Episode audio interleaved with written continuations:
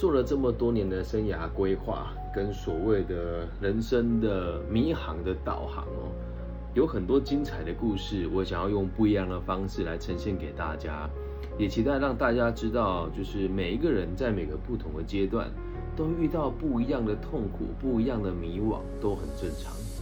那这一系列的故事呢，我都有取得这些朋友的同意，然后做了一些小小的改造，放到节目上来跟大家分享。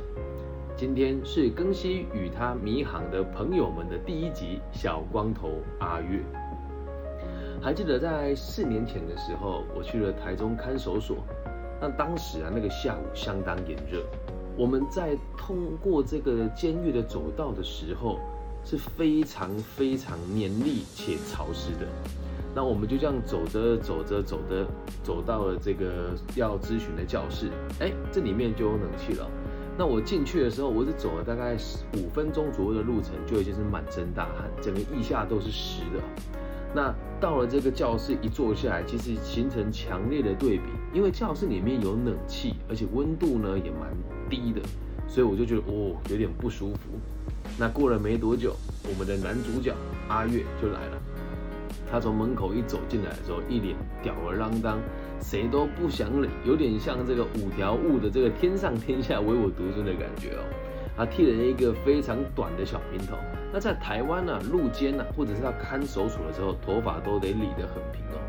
他虽然已经把头发剃掉了，但他那个锐利的眼神，跟那种充满杀气的那个。整体的感觉是我一辈子都忘不了的。他一进来哦，他就直接跟我讲说：“老师，如果不是被判收押，如果不是要求表现好，早一点出去的话，我才懒得鸟你呢。”那时候我才刚开始接触所谓的这些不良少年的教育，我对他印象很深。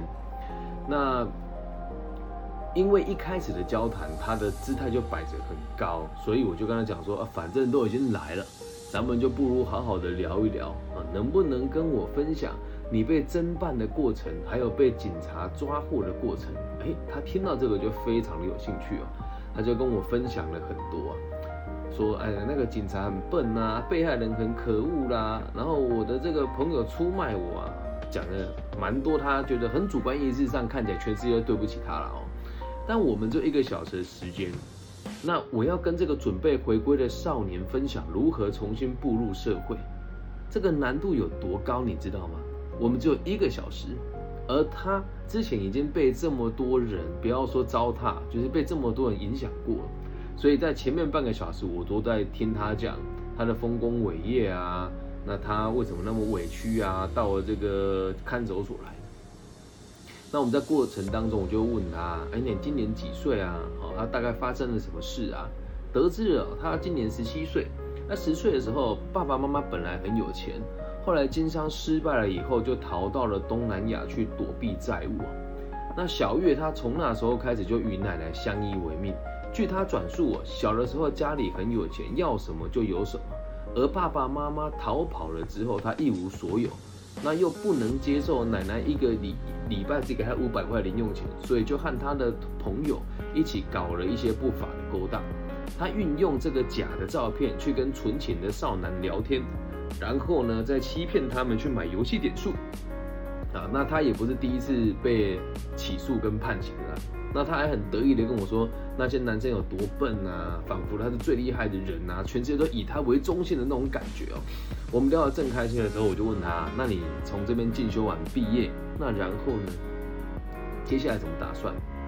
他就动了动他那个很灵动的小眼睛哦，然后就跟我讲说，那就去续片啊，要不然就跟我公司搞更大的项目啊。我就又问他，那更以后呢？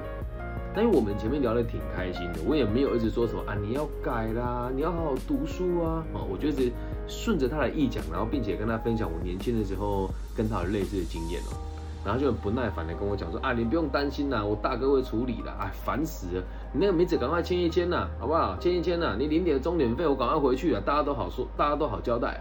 哎，不过说真的哦，你是第一个让我觉得真的关心我的监狱里面的心理师。我港男跟他讲说，我不是啊，我绝对不是啊。那他也没有让我解释的机会，还要大笑，哼，我就知道你不是，你怎么可能是心理师啊？那这边我补充一下，在我们从小到大，像我们这样子有过一些特殊记录的孩子，都会被学校的老师强迫，你不能讲强迫他会要你跟外面的专家聊一聊。那些专家很多人呢，以前我小时候遇到有一种是很爱装老大跟你攀关系的，好，然后另外一种呢，就是总总是在复述你的问题，然后问你说，那这件事情给你什么感受呢？基本上都没有什么重点啊。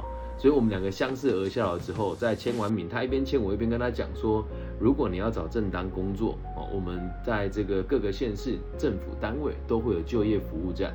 你到了就业服务站之后，我们会提供哪一些服务给你？会有人陪着你一路到底找到你的工作。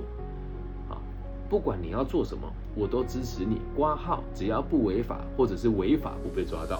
啊，那如果你真的以后遇到你的大哥要你去背什么不得了的案件，或者是你遇到了什么不得了的事情，你记住我的名字，我随时都在。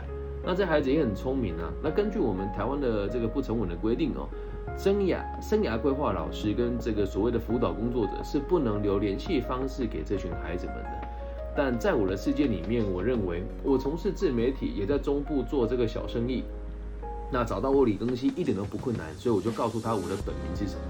那他也蛮讶异的，他说：“哎。”老师，你蛮有种的哦！我很少，我第一次遇到老师敢在这种地方跟学生做自我介绍的，然后我就笑笑的没有说什么啊，然后就这样子过了两三年，一两年了哦。然后在疫情快开始之前，某一天我接到他的电话，晚上他跟我说：“老师，我想跟你借个几千块吃饭。”哦，然后因为那时候跟他交谈，知道他用的行头也都很好，我就说：“你把你的 iPhone 跟……”那个 Apple Watch 拿去当掉啊，不然就回家跟奶奶一起吃啊，因为他的奶奶跟他住在一起嘛。然后他就又问我说：“啊，你不是说你关心我吗？我现在没钱吃饭了，跟你借了几千块会怎么样吗？”我就跟他讲说：“小月，我借你钱，我会害死你啊！不然这样子好了，咱们来做个交易啊，商量一下。如果可以的话，你去找一份工作，你找到了之后稳定上班了，我再借给你几千块钱。”他说：“不可能啊，那种穷鬼的生活我不适合啦。你也拜托一下，而且再等到我找到工作，你再把钱给我，我都饿死了。那我心知肚明，他其实没有这么穷苦啊，一定遇到了什么事情嘛。然后我就跟他说：，你妈妈，呃，你的奶奶应该都跟我讲过一样的话，希望你好好的做一份工作，然后过好生活。那请你记得我上次跟你说的就业服务站的资源。”还有我那时候跟你聊过，你可以做那些工作，呃，比如说超商店员呐、加油站呐、保全呐、工厂作业人员呐、啊大卖场的储备干部啊等等的。然后我认真的告诉你一件事哦，除了我之外，也没有多少人敢在私底下跟你这种有帮派记录、有毒品前科、有案底的人联络，因为大家都觉得你很危险。所以请你记得哦，我只能帮你找工作，我不能给你钱。但如果你踏实的去上班了，感觉社会不公平，你真的觉得自己被糟蹋、被欺负了，我愿意赞助你读大学，或者是投资你做生意。讲完了以后，他辱骂我三字经，情绪激动的把电话直接挂掉。其实他挂掉我电话的时候，我并不生气，我更多的是心疼。但是我知道，我当下跟他说什么也都没有什么帮助。又过了一年、两年。某一天哦，我去这个一个地方做企业管顾，半夜啊，从这个地下停车场上来的时候，啊，骑开经过那个车道，那那个车道只能用这个悠游卡付款，但我悠游卡里面没有钱，所以我就在这个车道旁边的那个办公室停了下来，里面有值大夜班的人，呃，大夜班的人员，他们正在交班嘛，然后我就跟他讲说，哎，我没有悠游卡，能不能直接跟你付付款给你们？然后这两个工作人员也蛮亲切的。那我记得停车费好像是三四百块吧，三四百块。然后我想到都那么晚了啊，那一天天气也蛮冷的，我就拿了一张五百块，说那剩下的就你们留着这样。然后我就上了我的车子往车道上面开嘛。那开上车道之后停红灯哦，我就看到刚刚那个有一个里面的那工作人员跑出来了，然后就敲着我的车窗跟我就敲我的车窗，把车窗摇下来。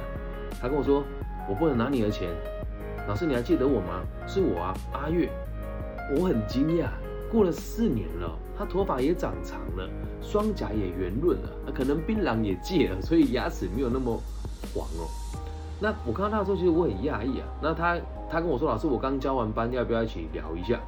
我们就往上开啊，因为车那时候已经是接近午夜了嘛，十二点他们在交班，上来之后我就把车停在那个临时的那个临停的地方，和他一起蹲在路边的水沟盖旁边抽烟。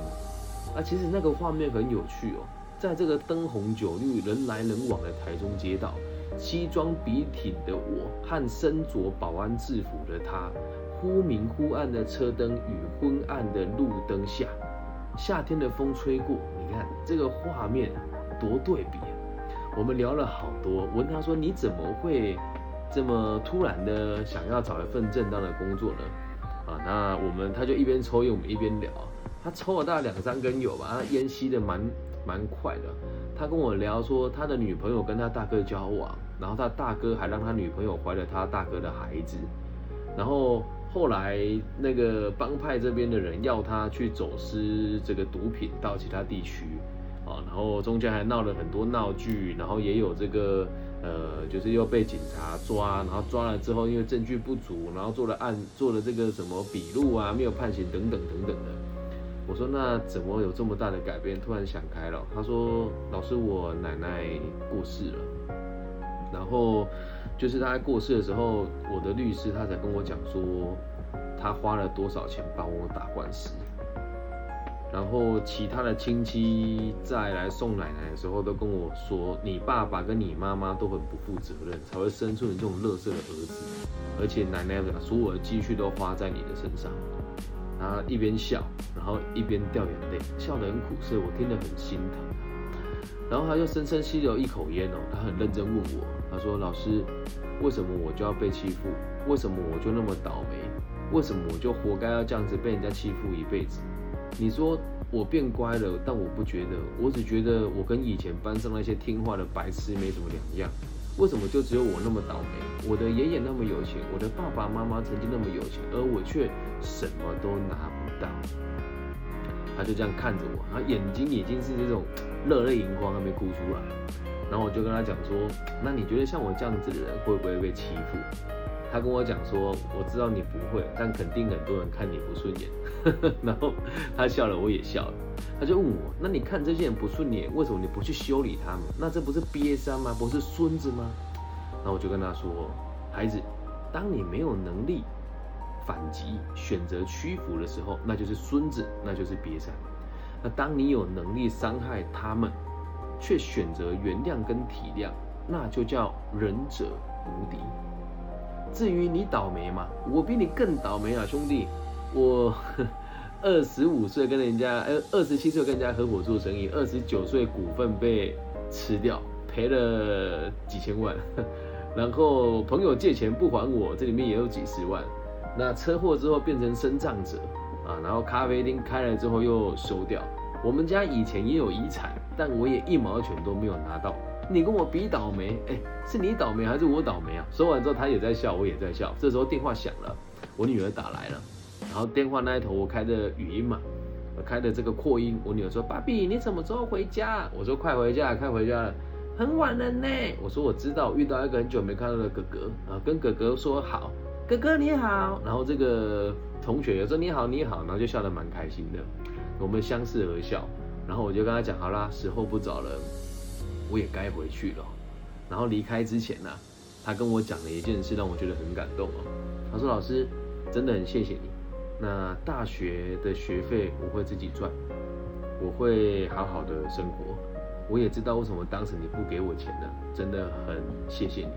那也希望你可以继续坚持下去，让更多人有更多不一样的体悟。”他讲到这句话的时候，我觉得很不习惯，因为他还是那一种发型还是有染烫，然后看起来还是蛮叛逆的这样。可是他就戴着那个保安的帽子，我就把他摸摸他的头，跟他说：“你是很棒的孩子，谢谢你的肯定，我会继续加油的。”我发动车子以后一路往前开哦，然后他就在旁边这样跟我挥手说再见的时候，我看到他在擦眼泪，然后我就也不要说于心不忍了，就有一种感觉是我也好心疼他哦，然后在。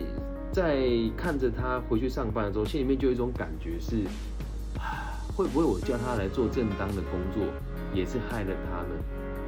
因为他现在每天这样子加班，然后这样轮休啊，有时候还要被调去其他的停车场上班，但他的表情告诉我，现在的生活踏实很多。